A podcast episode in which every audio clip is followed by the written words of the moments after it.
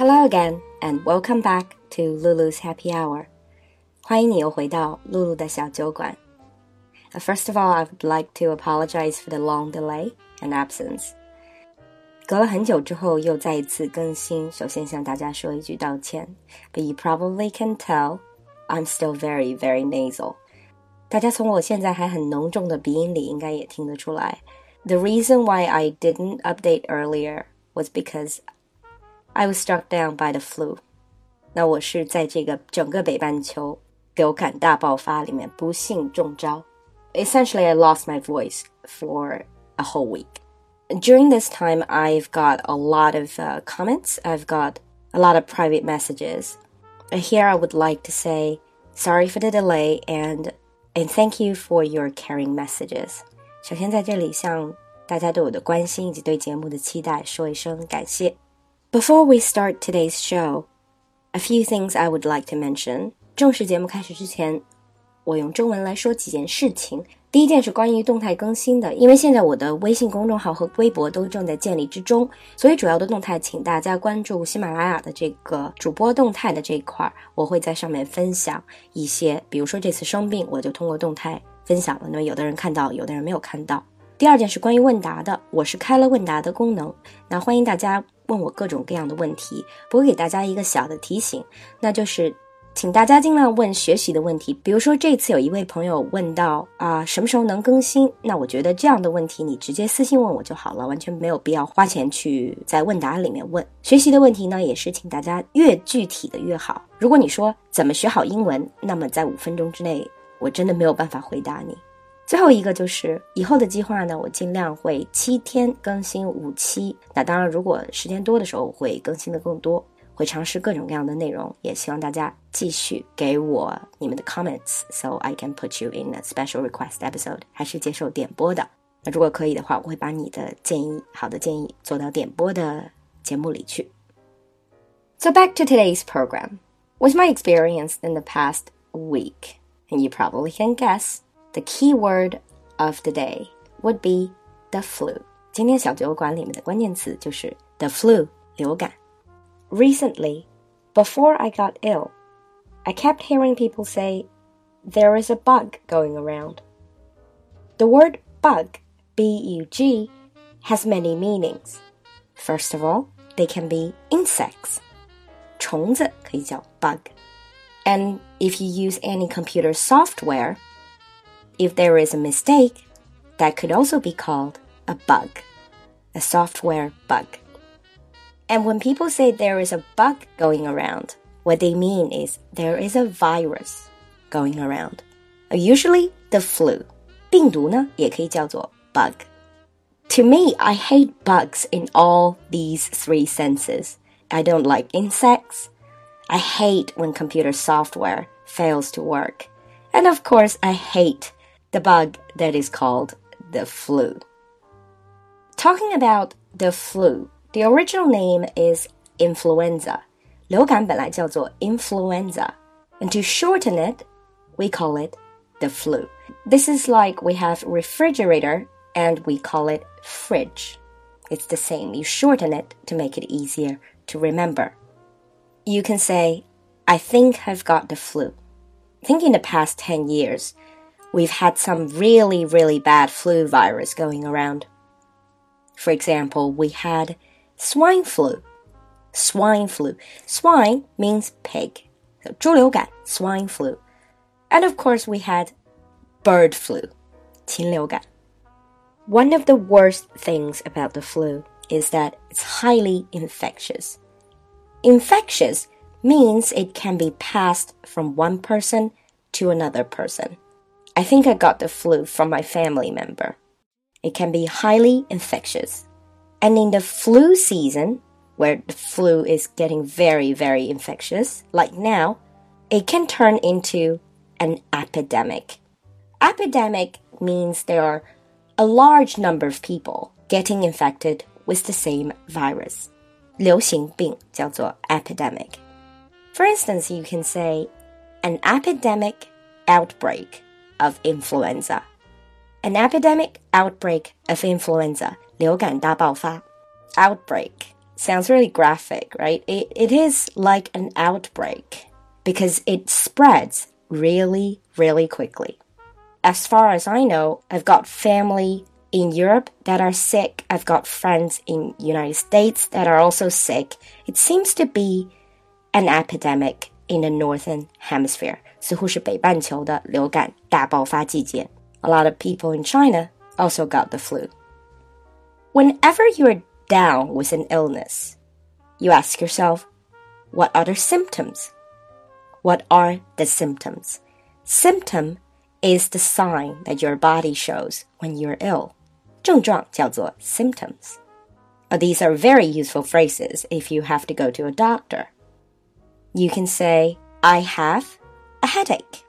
To talk about how serious, you can say, I have a slight headache or I have a bad headache. In English, whenever you want to talk about physical symptoms being very serious, you can always use the word bad. I have a bad headache. I have a bad cough. To make it even more serious, you can simply say, My headache is killing me. Something is killing me. To be completely honest, my headache was killing me. And my throat was also killing me for the past week. 大家说这句话的时候，不要忘记搭配很痛苦的表情。My headache is killing me. To continue, when you have the flu, you tend to have a fever or a temperature, so you're burning up. And your nose suffers as well. You can have a stuffy nose or a runny nose. Stuffy nose is when your nose is blocked. You cannot breathe. A runny nose means things keep coming out of your nose. Besides little BT, stuffy nose, runny nose. Either way, you're not going to feel very comfortable. You, of course, have a sore throat. A sore throat. Sore means uncomfortable or painful. You can also have muscle pain, one of the clear symptoms of the flu. Muscle pain.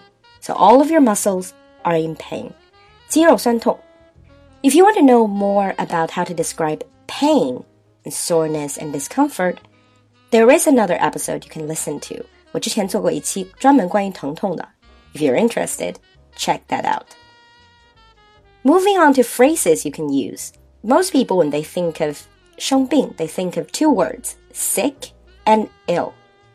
It is true that both can mean 生病. But when people say, I feel sick and I feel ill, these can be different.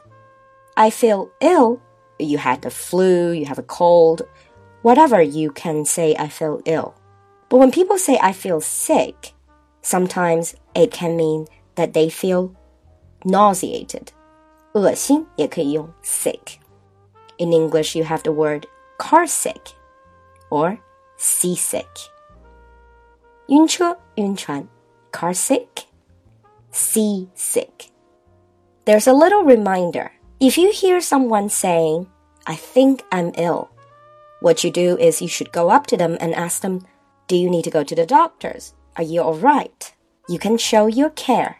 But when they say, I think I'm going to be sick, I think I'm going to be sick means I'm going to throw up. 当一个人说 I think I'm ill 是说我病了。如果说 I think I'm going to be sick 是说我要吐了。Then get them a bucket and stay away from them. Apart from ill and sick, Lulu is going to share with you three sentences that you can use when you feel ill. First of all, you can simply say, I'm not feeling very well. I'm not feeling very well. To use an idiom, you can say, I feel a bit under the weather. I feel a bit under the weather.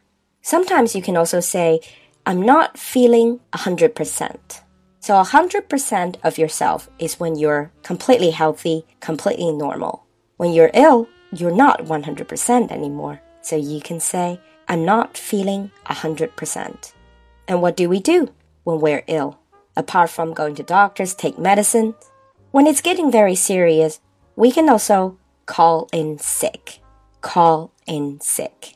So call your boss, call your work, and say that you're sick, you're ill, you cannot come. Call in sick. 请病假. Usually I don't call in sick, but I had to for the past week. And some of us, apart from the medicine, we will try home remedy, home remedy, or folk remedy. 家传或者民间的偏方叫做 folk remedy or home remedy. Usually when I get a cold, I try this home remedy of boiling ginger, brown sugar, water, and some whiskey together, and then drink that up and hope for the better. This is Lulu's home remedy. And sometimes, even with the doctor's medicine, with your home remedy, you're not getting better immediately. So you just have to wait for it to run its course. To wait for it to run its course. It here is the bug, is the flu. To run its course means to happen naturally. Usually it takes a whole week to recover from the flu, especially a bad one. So wait for it to run its course means to literally just let it happen. To wait for the end of the week so that you can finally get better. 等待自然痊愈. So essentially, this was what I had to do. I had to wait for it to run its course, even though I really, really wanted to get better.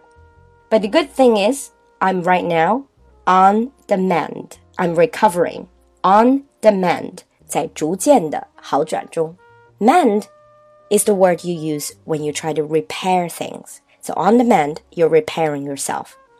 The good thing is, after a whole week of living with the flu, finally I'm on the mend and I can start updating my show again. Here I would like to say thank you all for your amazing patience. 那在开始复更的今天，还是想跟所有你们说一声谢谢，谢谢你们一直以来的支持，也感谢你如此耐心的等待。The only thing I can do is to keep producing good episodes that you might find both entertaining and useful. If you like my program, please don't forget to follow and subscribe and and don't hesitate to share my program with your friends. 还是那句话，喜欢我的节目，不要忘记关注和订阅，并且和你的朋友分享哦。酒馆重新开张了，露露还会在这里等你。I'll see you next time. Bye.